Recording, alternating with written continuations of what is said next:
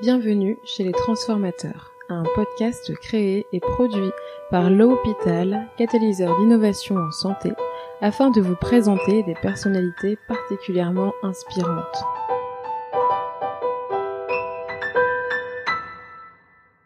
Professionnels de santé, entrepreneurs ou encore écrivains, ils et elles agissent au quotidien pour bouleverser notre système de santé. À la fois médecin et écrivain, Martin Winkler est célèbre pour ses romans et essais qui questionnent la relation soignant-soigné. Il défend notamment la notion d'hôpital inclusif et s'intéresse de près à la santé des femmes.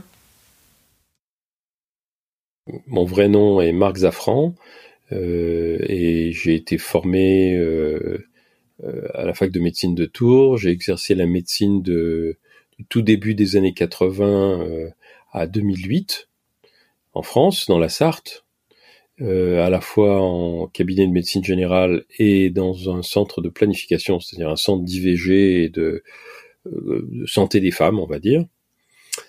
Et parallèlement, j'écris sous le pseudonyme de Martin Winkler, j'ai écrit des romans comme euh, La maladie de Saxe, Le cœur des femmes, L'école des soignantes récemment, ou des essais comme Les bruits en blanc, ou le, le livre qui vient de paraître qui s'appelle C'est mon corps, qui est un livre sur la santé des femmes. Donc je suis un praticien de la médecine et de l'écriture. Alors pour commencer, pourquoi est-ce que vous avez choisi cette carrière? Pourquoi vous êtes devenu médecin?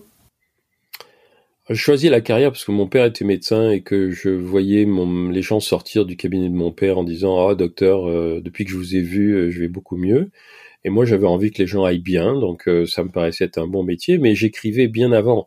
J'écrivais depuis l'âge de 12 12 ans 10 12 ans euh, donc pour moi, c'est euh, j'ai toujours mené les deux activités en, parallèle. Quand euh, je suis entré en fac de médecine, là, je me suis rendu compte qu'il y avait un, un, gouffre entre ce que je croyais être la médecine, l'exercice de la médecine, c'est-à-dire soigner, et puis ce qu'on m'enseignait et ce que je voyais, qui n'était pas du tout du soin, qui était parfois tout à fait autre chose, parfois des abus de pouvoir, parfois de la représentation, parfois euh, euh, de la glorification de soi-même, mais pas du tout du soin. Donc, euh, comme euh, j'avais le sentiment d'avoir été un peu trompé sur la marchandise, ben, tout de suite, euh, d'abord j'ai toujours, comme j'avais toujours écrit, ben, j'ai continué à écrire dans mon journal pour protester contre la situation que je, voyais, et puis après euh, j'ai écrit de façon plus plus ouverte sur le monde pour euh, pour dire voilà euh, je suis pas d'accord avec les choses que je vois et qu'on essaye de m'inculquer. Donc c'est pas que j'ai choisi une carrière à proprement parler c'est que euh, mes aspirations à soigner d'une part et puis mon activité d'écriture se sont rejointes euh, et se sont toujours soutenues l'une l'autre. D'accord. Et donc vous dites vous avez choisi d'être médecin parce que votre père était médecin euh, et que les, patients sortaient en disant euh, qu'ils allaient bien. Est-ce que vous pensez que l'écriture aussi c'est un meilleur moyen de, enfin c'est un moyen soigner?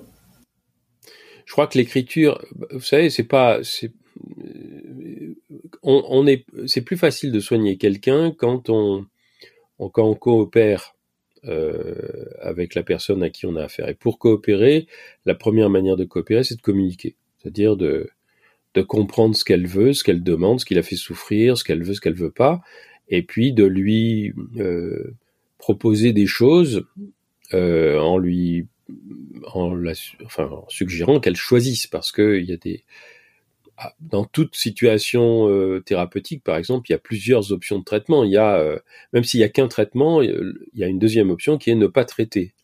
Et il faut que la personne accepte le traitement ou disent je préfère ne pas être traité. Donc euh, il faut qu'il y ait toujours cette communication entre les deux. Pour moi, écrire, c'était un outil extrêmement pratique pour communiquer avec les personnes euh, que je soignais.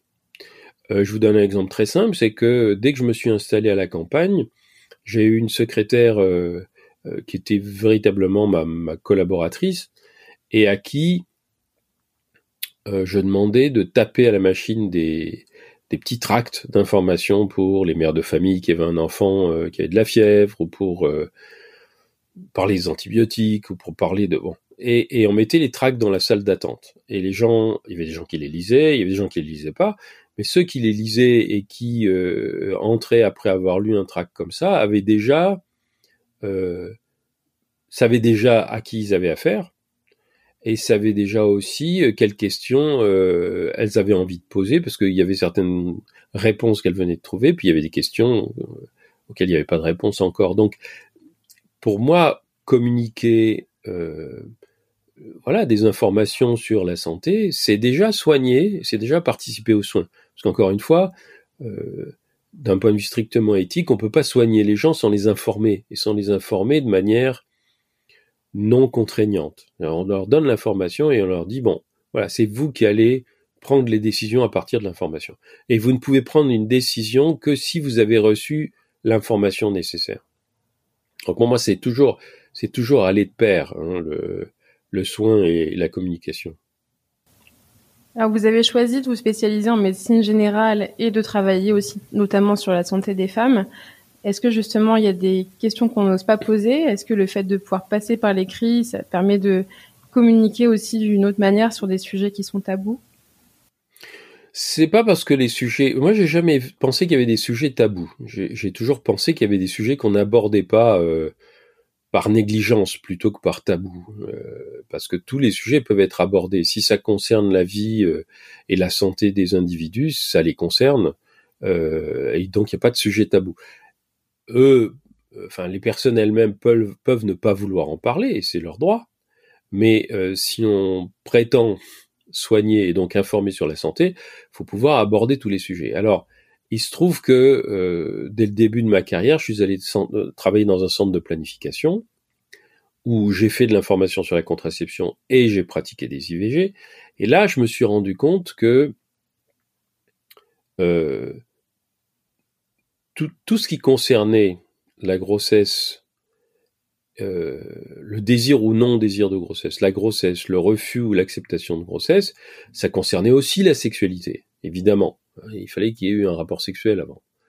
Donc, euh, forcément, il fallait parler de choses qui étaient des choses dont les personnes ne parlaient pas toujours.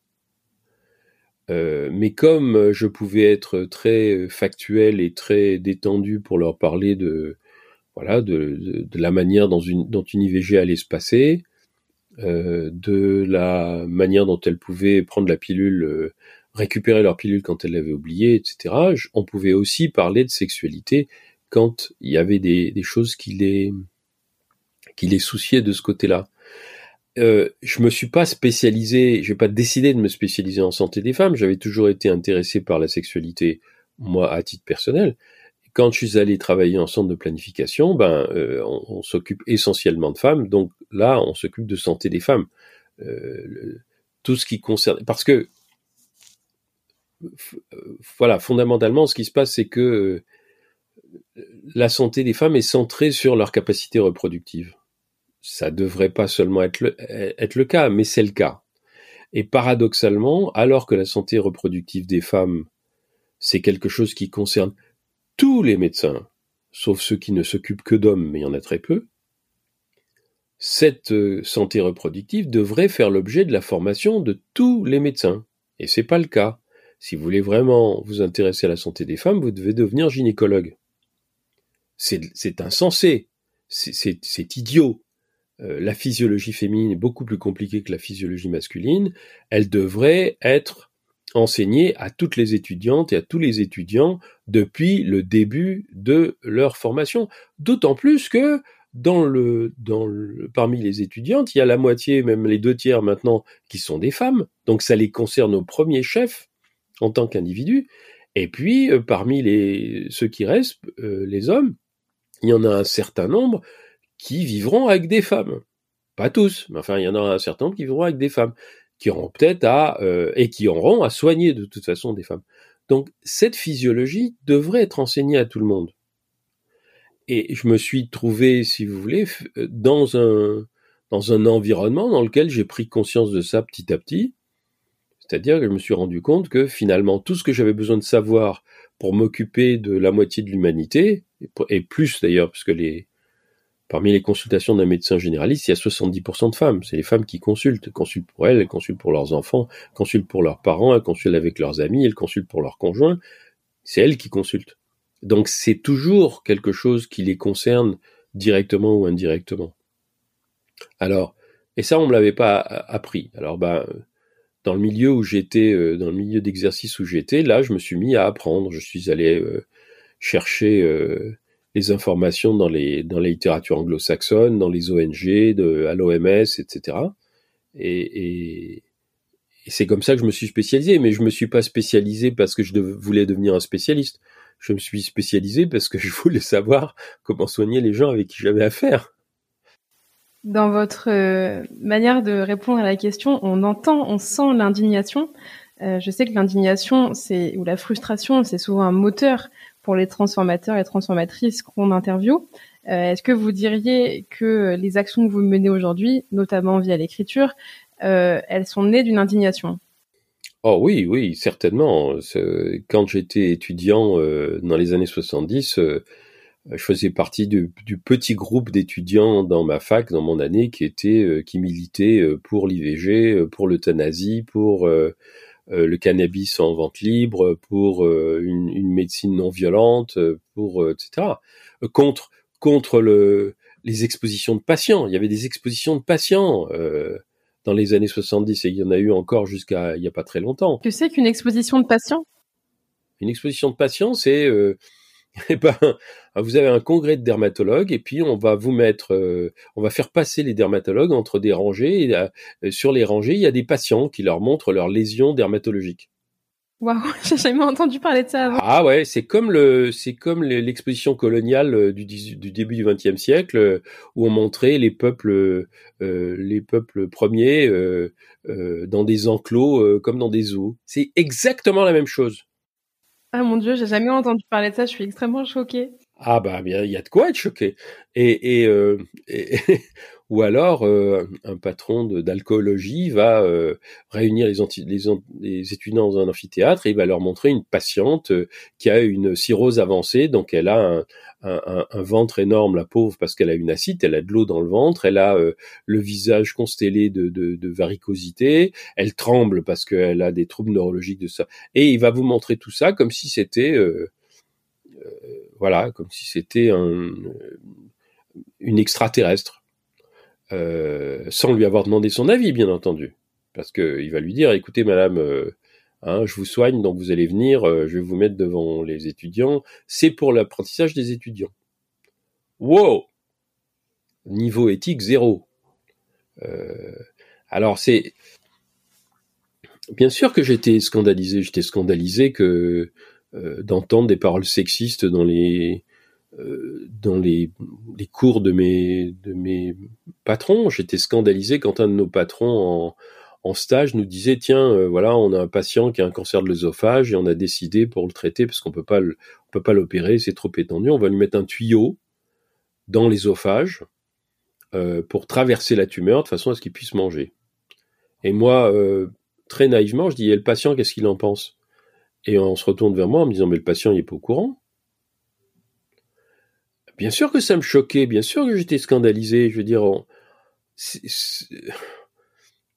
bon, euh, en principe, en 76 ou 77, quand je faisais mes études, ça faisait déjà 30 ans que les médecins nazis pouvaient plus faire des expérimentations euh, sur les gens. Mais en fait, bon, des expérimentations sur les patients, les médecins de tous les pays en faisaient partout.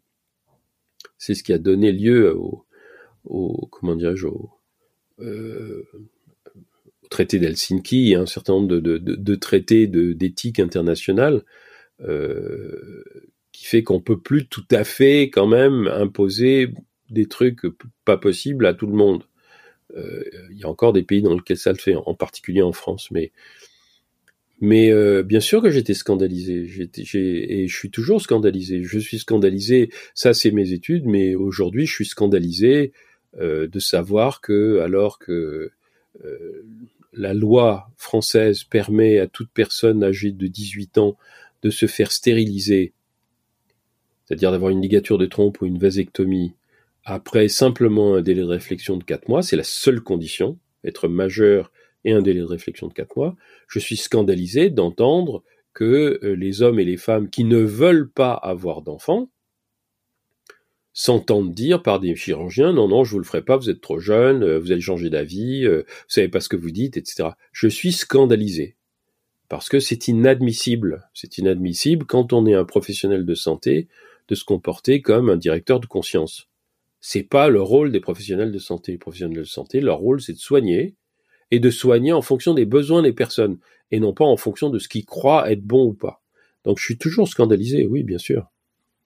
Euh, c'est mon mode, c'est mon mode, euh, mon mode de, mon mode de fonctionnement de base. en, en, tant qu'étudiant, comment on fait pour gérer une telle colère et quand cette colère est entre autres dirigée vers les personnes qui vous forment en fait?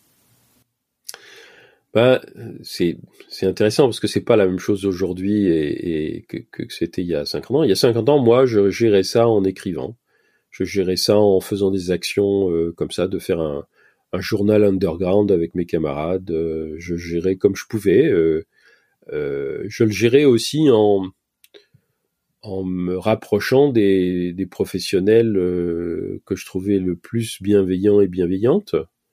Euh, et en fréquentant de préférence ces gens-là. Je le gérais en n'allant pas à des cours dont je savais que j'allais sortir euh, en colère, parce que je savais aussi que le cours, c'était une toute petite partie de ce qu'il fallait que j'apprenne, et j'apprenais beaucoup mieux dans les livres.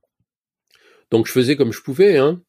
Euh, j'ai jamais été quelqu'un qui, qui aime la confrontation, donc euh, je rentrais pas dans l'art des, des, gens qui disaient des choses que je trouvais pas possibles mais j'étais pas timoré non plus. Donc euh, quand il y avait un patron qui disait un truc euh, qui que je trouvais pas normal, je le disais. Je disais, monsieur, il faut que vous m'expliquiez.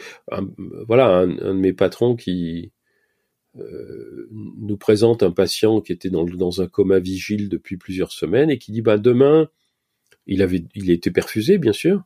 Et puis il avait des bras en très bon état et ses perfusions passaient très bien. Il dit bah écoutez, demain on va faire une dénudation veineuse, c'est-à-dire on va euh, inciser la peau du pied pour euh, sortir une veine pour une perfusion. Je dis mais pourquoi vous faites ça monsieur puisque il a des bras en, très bon état? Il dit ben on va le faire à titre pédagogique. Ah je dis bah monsieur si vous le faites à titre pédagogique moi je serai pas là. Et d'un seul coup, il a ouvert les yeux. C'est le professeur d'éthique. Il a ouvert des grands yeux, il m'a dit, vous avez raison. On ne le fera pas. C'est vraiment impensable aujourd'hui, ça. C'est ben, impensable aujourd'hui, sauf que malheureusement, je pense que ça a encore lieu, pas comme ça peut-être, mais il y a encore des choses euh, qui se font comme ça. Hein. Je suis en, actuellement en, contact régulier avec une étudiante de troisième année et c'est très drôle parce que elle, est scandalisée elle aussi par plein de trucs qu'elle entend, qu'elle voit, euh, auxquels elle assiste, qu'on lui dit, euh, parce que l'état d'esprit de la médecine française, c'est un état d'esprit extrêmement paternaliste, extrêmement archaïque. La médecine française est restée enfermée sur elle-même pendant très longtemps. Ça fait pas très longtemps qu'elle s'ouvre au monde extérieur. Mais par exemple, moi, il y a 15 ans, euh, quand j'entendais le mot éthique au Canada parce qu'on me faisait venir en me disant vos, romans, euh, on les utilise pour les cours d'éthique. Ah, dis ah bon? Euh, Bah oui, oui, euh, bien sûr, en éthique clinique, vous, écrivez des choses qui sont très utiles. Moi, quand je disais le mot éthique en France, on me regardait avec des grands yeux en disant de quoi tu parles? Euh, Le premier congrès international d'éthique clinique euh, qui s'est tenu en France, c'était le 12 ou 15e congrès international. Il s'est tenu en France pour la première fois en 2012. Et j'étais l'invité, j'étais l'invité qui parlait à toute l'audience de la parole des patients. C'est moi qu'on a invité. Moi qui suis pas un éthicien professionnel, qui suis pas professeur d'université, mais le seul qui tenait un discours sur, euh, bah oui, la parole des patients c'est important. À l'époque, c'était moi. vous vous rendez compte? En France, je veux dire, j'arrive toujours pas, j'arrive toujours pas à, réaliser ça. Ça prouve bien que, euh, comment dirais-je, enfin, ça explique que cette étudiante soit encore choquée aujourd'hui parce qu'il y a encore un état d'esprit extrêmement archaïque, extrêmement autoritaire, extrêmement patriarcal dans le monde médical. Et même si euh, les jeunes gens sont plus comme ça et sont en train de changer et sont en train de faire changer le système, le système est lui extrêmement mobifié, extrêmement rigide. Alors la lutte n'est pas terminée. Hein. À l'inverse, tout à l'heure on parlait de votre relation vous avec vos professeurs, mais quelle relation vous vous avez avec vos étudiants? Et je pose cette question aussi après avoir lu Le cœur des femmes et avoir adoré donc ce roman que vous avez écrit où vous parlez beaucoup de l'évolution de la relation justement entre une jeune interne et un médecin qui euh, l'accueille dans son service et qui la forme. Ben, en fait, euh, j'ai eu assez peu d'étudiants en France, j'en ai, ai eu très très peu, parce que j'ai enseigné euh, dans le cadre de, l'enseignement de médecine générale et du département de médecine générale à Paris Descartes pendant un an, et puis, parce que je tenais des discours qui étaient des discours extrêmement critiques, c'était en 2006 ou 2007, euh, parce que je tenais des discours extrêmement critiques sur euh, l'enseignement de la médecine en France, on m'a gentiment demandé de plus donner de cours. Euh, au, au, au, Canada, j'ai eu des étudiants, mais euh, dans des dans des situations plus ponctuelles, plus plus spécifiques. Euh, mais le cœur des femmes, en fait, c'est une transposition de ma propre évolution. C'est-à-dire, euh, euh, dans le cœur des femmes, il y a deux personnages, euh, Jean Atwood, qui est une jeune interne, et puis Franz Karma, qui est, qui est un, médecin qui a 55 ans et qui en a vu d'autres. Mais fondamentalement, Jean, c'est moi. C'est-à-dire, c'est moi quand je, je j'ai déboulé euh, dans la médecine et puis que j'étais sûr euh, de plein de trucs, euh, puis qu'il a fallu que j'apprenne. Et Franz Karma, ce sont mes, mes mentors, mentoreux. Hein. J'avais une mentor qui s'appelait Yvonne Lagneau, qui était la surveillante du, du centre de planification et du centre d'IVG, qui est une femme hors du commun, euh, et, et, qui avait monté les échelons, qui, qui était issu d'un milieu extrêmement modeste, euh, un milieu ouvrier, qui était devenu aide-soignante, puis infirmière, puis infirmière-chef, puis qui avait pris euh, volontairement la tête du centre de planification quand il avait été créé. Et elle m'a tout appris hein, sur, la, relation que moi, homme, qui pouvait rien comprendre à ce que c'était qu'une femme, parce que je suis un homme, euh, je peux rien ressentir de ce que ressent une femme. Je peux l'entendre, mais je peux pas le ressentir. Je peux pas m'identifier à ça enfin beaucoup de choses, à beaucoup de choses je peux m'identifier, mais à d'autres pas du tout. C'est elle qui m'a appris euh, euh, à être avec les femmes, voilà. Euh, et elle m'a appris ça en étant avec moi, quoi. C'est-à-dire que elle était, elle était subtile, bienveillante, gentille. Elle m'aimait beaucoup, donc je veux dire, elle m'a jamais pris de haut, et en même temps, elle s'est jamais, s'est jamais posée en elle avait tellement d'assurance que jamais je l'ai ressenti comme quelqu'un qui se sentait inférieur au médecin avec qui elle travaillait. Donc, euh, ce que j'ai essayé de transposer dans le cœur des femmes, c'est une expérience personnelle euh, dans laquelle euh, c'est pas moi le maître, hein, c'est les autres. Et ce qui se passe aujourd'hui, c'est que évidemment, j'ai affaire à beaucoup beaucoup de gens qui sont soit des praticiennes ou des praticiens, soit des étudiantes ou des étudiants qui me qui me sollicitent pour parler dans des podcasts, pour euh, euh, pour écrire des articles, pour contribuer à des conférences ou à des congrès ou à des colloques. Et dans une certaine mesure, c'est c'est assez libérateur de jamais avoir été véritablement un professeur parce que je leur parle jamais comme quelqu'un qui va leur apprendre quelque chose, mais je leur parle comme quelqu'un qui partage ce qu'il sait. Euh, et puis, c'est aux personnes qui m'écoutent de prendre ou de laisser ce qu'elles veulent et ce qu'elles veulent pas, quoi. Euh, je ne pense pas a priori que tout ce que j'ai à dire soit utile pour tout le monde.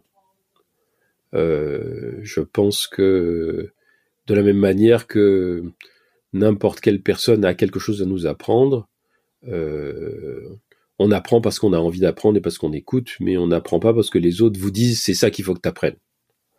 Euh, moi, j'ai jamais appris comme ça. J'ai jamais appris parce qu'on m'a dit c'est ça qu'il faut que tu apprennes. Au contraire, ça m'a ça m'a dissuadé. Euh, je pense que l'apprentissage, comme le soin, c'est pas une relation de pouvoir. C'est une relation de partage, c'est une relation de soutien, c'est une relation d'échange, c'est une relation de, comment de, solidarité mais c'est pas une relation de pouvoir. S'il y a du pouvoir, il n'y a pas de soin et il n'y a pas d'apprentissage non plus. Donc c'est c'est un peu paradoxal parce que encore une fois, on, me sollicite comme si j'étais quelqu'un de qui on avait quelque chose à apprendre et je, j'en suis très honoré. Mais euh, mais je ne sais pas. Euh, parmi toutes les choses que que j'ai apprises moi, je ne sais pas ce qui est bon à transmettre. C'est les autres qui euh, qui décident de, de, ce qu'elles ou ils veulent apprendre ou non, ou garder ou non, et ou, ou, critiquer et, et, questionner, et c'est, et c'est correct parce qu'il faut le faire. Je veux dire, on peut pas, rien n'est euh, établi une fois pour toutes, surtout en surtout en, médecine ou en santé, euh, en, profession de santé. Tout, peut toujours être remis en cause et doit l'être. J'ai envie d'évoquer euh, un autre roman que vous avez écrit, donc l'école des soignantes. Euh, et dans ce roman, les personnes qui vont soigner, donc qui ont des, titres différents des titres qu'on connaît aujourd'hui, comme penseuses, etc. Ces personnes, elles, elles, se forment en gravissant finalement des échelons, en commençant euh, leur formation par un certain titre et euh, au fur et à mesure de l'expérience acquise, vont changer de, de poste et, de place au sein de l'hôpital. Est-ce que pour vous, c'est ça la formation idéale pour les soignants? Bah, La formation, je me souviens euh, quand, quand j'ai publié euh, La maladie de Saxe, on m'a fait visiter l'imprimerie euh, dans l'Orne, l'imprimerie dans laquelle le, livre était imprimé. Et dans cette imprimerie, qui est une, une imprimerie assez importante, mais qui n'est pas une grosse imprimerie industrielle, c'est une imprimerie généraliste dans laquelle on imprime des bouquins de toutes les formes. Le patron, c'est le patron qui nous a fait visiter l'imprimerie le samedi, elle était fermée, euh, et donc il nous a fait visiter tous les postes. Et après, j'ai appris que ce patron, qui était le patron de l'imprimerie, en fait, lui, il avait fait tous les postes avant. Il avait commencé comme, ouvrier du livre sur euh, les, postes de, travail les plus euh, élémentaires. Puis ensuite, il avait gravi les échelons. Et comme il avait travaillé sur toutes les machines, c'est-à-dire aussi bien les machines de précision qui faisaient les livres d'art où il fallait euh, il fallait être très précis, très très pointilleux, etc. Que les, grosses machines sur lesquelles on tirait 100 euh, 000 exemplaires dans une matinée, il savait exactement quels étaient les problèmes que tout le monde rencontrait. Et moi, il se trouve, d'un seul coup, je me suis rendu compte que c'est ce que j'avais fait euh, pendant ma formation, c'est-à-dire j'ai été aide-soignant pendant mes premières années de médecine. Chaque fois que j'étais en vacances, j'allais travailler à l'hôpital local de Pithiviers euh, où vivait ma famille, euh, puis plus tard de Tours euh, où j'étais en fac. Ensuite, j'ai fait des remplacements d'infirmiers. Ensuite, quand j'ai été étudiant euh, externe, ben j'ai fait, j'ai été externe, mais j'ai fait des remplacements d'infirmiers et des remplacements d'internes parce que l'hôpital du Mans, on avait un système de points, on pouvait remplacer les internes, etc., etc. ensuite, j'ai fait des remplacements en médecine générale. Et finalement, j'ai, j'ai, j'ai même été brancardier pendant un été parce qu'il n'y a pas de place au, comme aide-soignant, donc bah, en me disant on cherche un brancardier, j'étais brancardier. Si vous faites le plus de, de, de postes possibles de soins, bah, vous apprenez énormément et surtout vous apprenez comment les gens sont traités d'un bout à l'autre de la chaîne. Et ça vous amène à reconsidérer la façon dont vous les voyez. Ça vous amène aussi à reconsidérer la façon dont les autres professionnels travaillent. Euh, l'une de mes plus anciennes amies est orthophoniste. Je l'ai rencontrée au cours d'un de mes premiers stages de médecine. Et évidemment, euh, c'est un stage de gériatrie. Et elle m'a appris énormément de choses sur bah, comment on communique avec une personne âgée qui a du mal à communiquer, par exemple. Ce que je n'aurais jamais pu apprendre en cours. Euh, mais qu'elle, elle m'a, m'a aidé à comprendre. Et ce n'était que des rudiments, bien entendu. Mais ça a ouvert mes horizons. Je crois que la formation médicale, plus elle expose aux autres professionnels, et pour être exposé aux autres professionnels, il faut travailler avec eux, euh, et plus elle est complète. Si vous restez enfermé dans un rôle qui est un rôle de diagnosticien prescripteur, parce qu'au fond c'est ça, euh, diagnosticien parfois opérateur et puis prescripteur, euh, ben vous comprenez pas vraiment euh, l'ensemble du, problème. Vous comprenez pas, vous n'avez pas un, un, panorama de l'ensemble de la situation de, de soins. Alors j'ai transposé ça dans l'école des soignantes en, en, disant, ben, au fond, toutes les professions de santé, c'est un continuum, hein, euh, depuis, euh, depuis le brancardier euh, jusqu'au neurochirurgien, c'est un continuum où on peut, ou la brancardière jusqu'à la neurochirurgienne, puisque dans l'école des soignants, tout le monde est au féminin.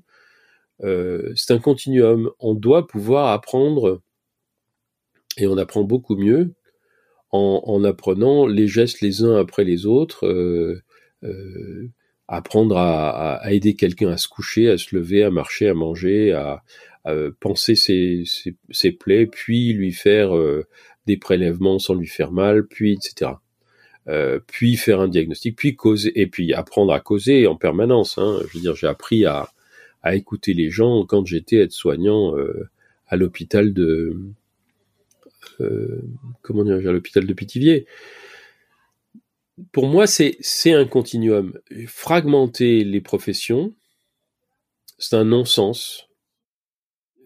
Tout ça, si vous voulez, euh, a contribué à ce que j'écrive cette utopie, hein, l'école des soignantes, dans laquelle tout le monde est au même régime, tout le monde commence au même endroit, et puis on, on sait pas qu'on gravit les échelons parce que c'est pas des c'est pas vraiment gravir des échelons, c'est que on acquiert des compétences de plus en plus euh, de plus en plus élaborées euh, en fonction de de ses aptitudes, en fonction de ses désirs, en fonction de ses euh, des circonstances, en fonction de ses voilà de ses, ses appétences, de ses capacités, mais pas en fonction de son niveau social de départ ou en fonction de son genre.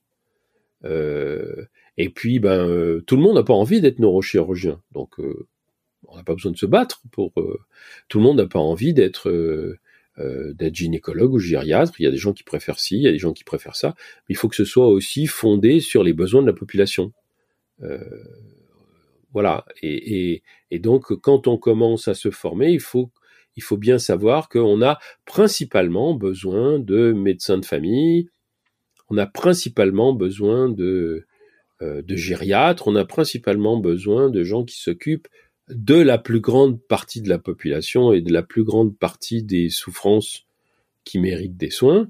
Et on a besoin d'un petit nombre de gens très pointus qui vont s'occuper euh, de maladies du rein et de, et de dialyse, qui vont s'occuper de, de neurochirurgie pointue, qui vont s'occuper de choses comme ça malheureusement, c'est pas c'est pas calculé comme ça, c'est pas élaboré à partir des besoins de la population et des des capacités et de l'égalité des soignants. C'est c'est fait de façon beaucoup plus euh, inégalitaire et beaucoup plus autoritaire. Moi, la première fois que je vous ai entendu parler, euh, c'était dans le podcast euh, Les conversations hôpital du futur où euh, il y avait pas mal de, de questionnements autour de l'hôpital idéal dans le futur. Donc, on comprend que ça va être très proche de l'hôpital de l'école des soignantes, pardon. Euh, mais dans ce podcast, vous avez beaucoup utilisé le terme d'hôpital inclusif. C'est quoi pour vous un hôpital inclusif? Un hôpital inclusif, c'est un hôpital dans lequel on doit lutter tous les jours contre les discriminations, c'est-à-dire recevoir toutes les personnes en tant que personne unique et non pas en tant que personne faisant partie d'une catégorie. Euh, et donc, ça veut dire aussi que les professionnels de santé doivent être formés pour recevoir les gens comme une personne unique et euh, préparés à recevoir des personnes qui sont qui sont intersexuées, qui sont euh, gays ou lesbiennes, qui sont euh, transgenres, qui sont racisés, euh, qui parlent pas, euh, qui parlent une autre langue, qui, etc. Voilà. Il faut que un hôpital inclusif, c'est un hôpital dans lequel on est prêt à recevoir tout le monde, tout le monde. Et, et, et c'est compliqué parce que parce que il faut que ce soit un hôpital qui soit adapté à la population qui l'entoure.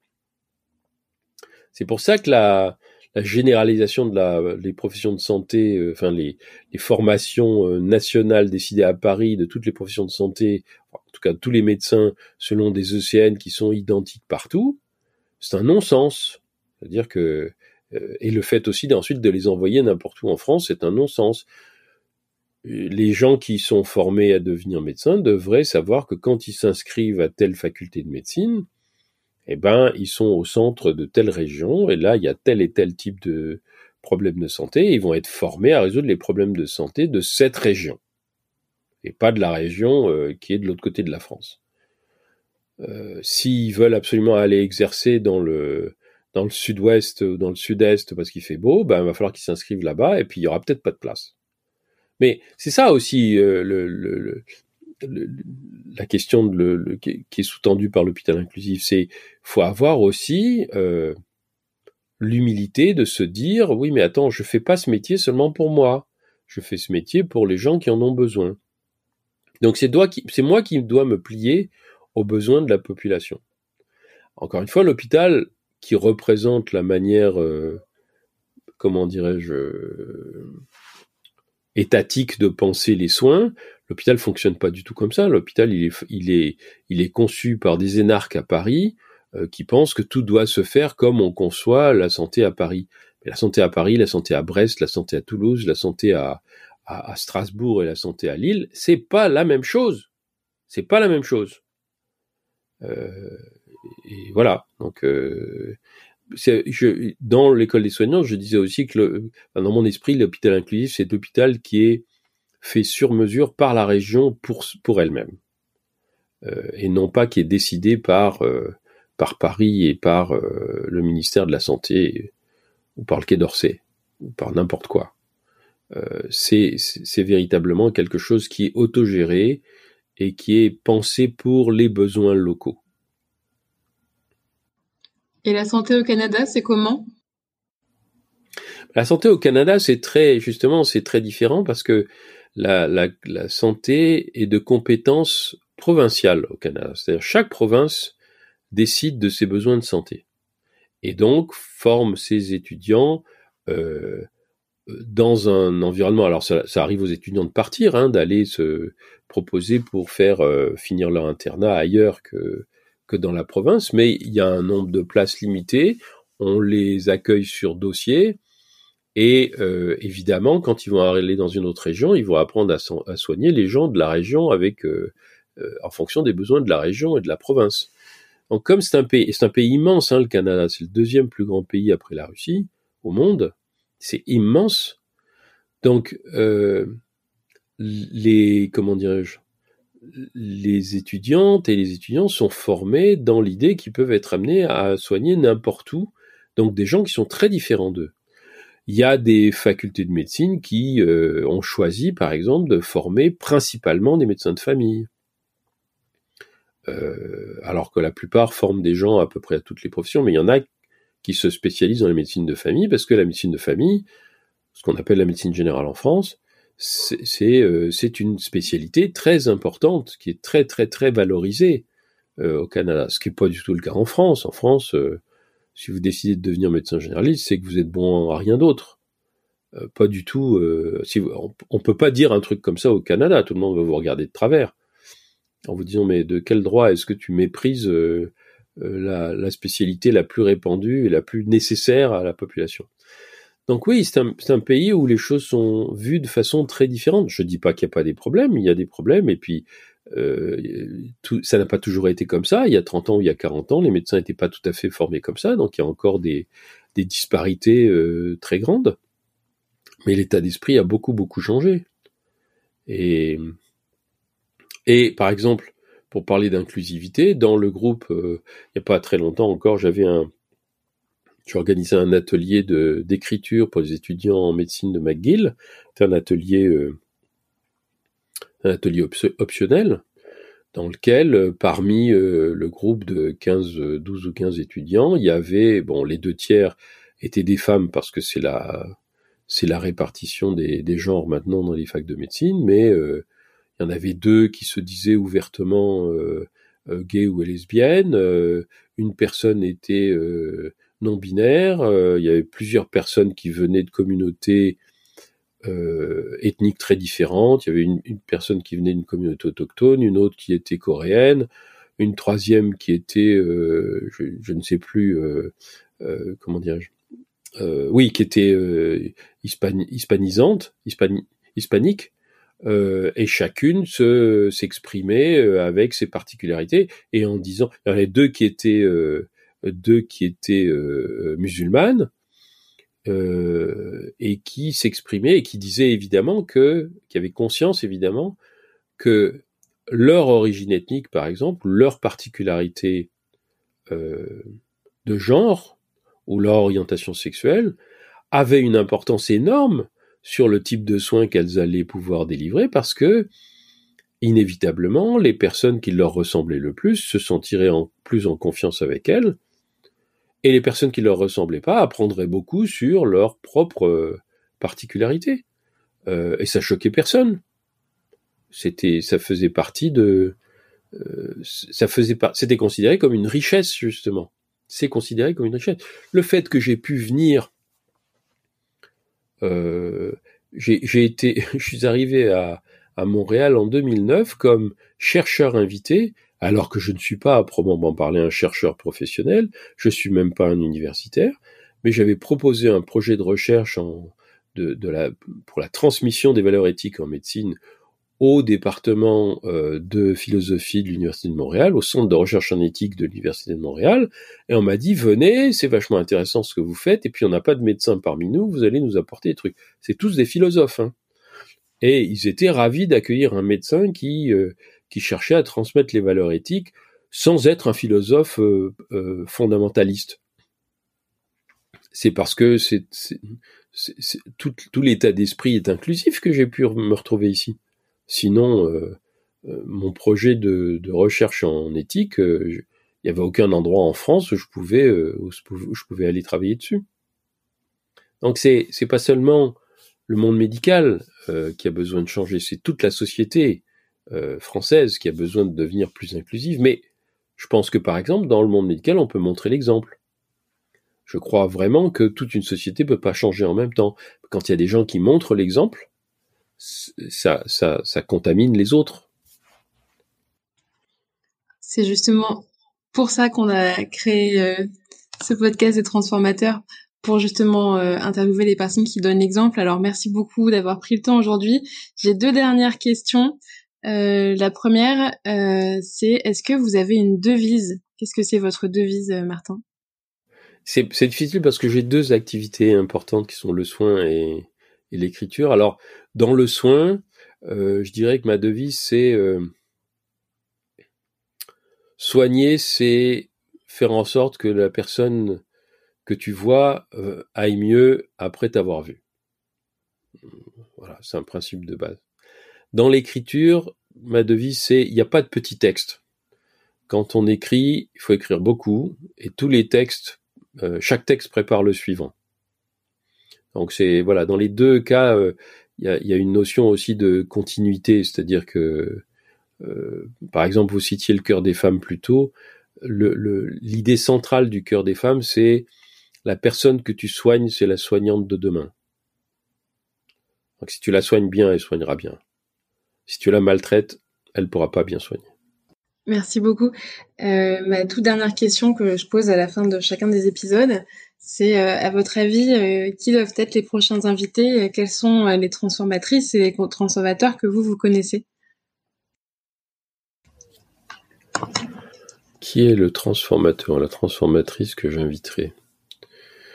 Euh, je pense que je pense que euh, ce serait bien, par exemple, que vous invitiez euh, Marie-Hélène Marie Lahaye, qui est une une autrice, c'est une, une, une juriste qui a écrit un livre très important qui s'appelle Accouchement, les femmes méritent mieux, et qui est une militante de comment dirais-je, de l'accouchement respecté et, du respect des femmes euh, qui accouchent. Euh, je crois que la, je pense que la santé des femmes, dire si on veut former des professionnels de santé à soigner correctement tout le monde, il faut les faire passer d'abord par la santé des femmes, parce que c'est la plus compliquée, la plus variée, la plus diverse, la plus riche. Et euh, si on apprend à soigner les femmes correctement, on peut apprendre à soigner tout le monde correctement. Et je crois que la maternité en particulier, euh, le fait qu'une femme, dès qu'elle est enceinte, devient finalement euh, un objet euh, dans l'esprit des médecins, euh, devient quelqu'un de, une personne majeure devient mineure. Hein, une personne, une femme enceinte cesse d'avoir toute sa raison dans l'esprit des médecins, ce qui est ce que Marie-Hélène Lahaye rejette complètement, et en particulier au moment de l'accouchement. Je pense que ça, c'est un exemple tout à fait important de comment, premièrement, on adapte, par exemple, l'hôpital euh, ou les maternités et comment on décentralise les maternités ou les maisons de naissance, comment on permet aux femmes d'accoucher dans de bonnes conditions à l'extérieur de l'hôpital. C'est une remise en cause de l'hôpital euh, très très importante. Et puis aussi euh, comment on, on, on considère l'accouchement comme un, événement physiologique doit être accompagné, facilité, comment dire, sécurisé, mais pas du tout instrumentalisé. Euh, ça aussi, c'est un gros exemple, un exemple très très important. Euh, donc voilà, c'est une suggestion que je vous fais. Ça tombe à pic, parce que justement, maintenant que j'ai terminé euh, l'école des soignantes, je ne savais pas encore quoi lire, donc ça me fait le prochain livre à mettre sur ma table de chevet. Bon, bah, en tout cas, un immense merci, Martin. On arrive à la fin de ce podcast qui était absolument passionnant et j'avais envie de continuer la conversation, mais j'imagine que vous avez d'autres livres à écrire, d'autres patientes à soigner. Euh, et donc, euh, je vais surtout vous remercier vraiment chaleureusement d'avoir pris ce temps euh, et vous souhaiter bah, que du bonheur et, du succès dans vos futurs projets. Merci beaucoup, Aude. Et moi, je vous souhaite beaucoup de, beaucoup de succès dans vos podcasts et dans, tous vos projets personnels, bien entendu. Merci d'avoir écouté cet épisode des transformateurs. J'espère qu'il vous a plu. Si c'est le cas, je vous invite à le partager autour de vous, à laisser 5 étoiles et à vous abonner. Transformer le système de santé, c'est justement le cœur de la mission de l'hôpital. Pour en savoir plus, rendez-vous sur les réseaux sociaux ou sur notre site l'hôpital.care, C-A-R-E. En tout cas, on se retrouve dans 15 jours pour le prochain épisode du podcast.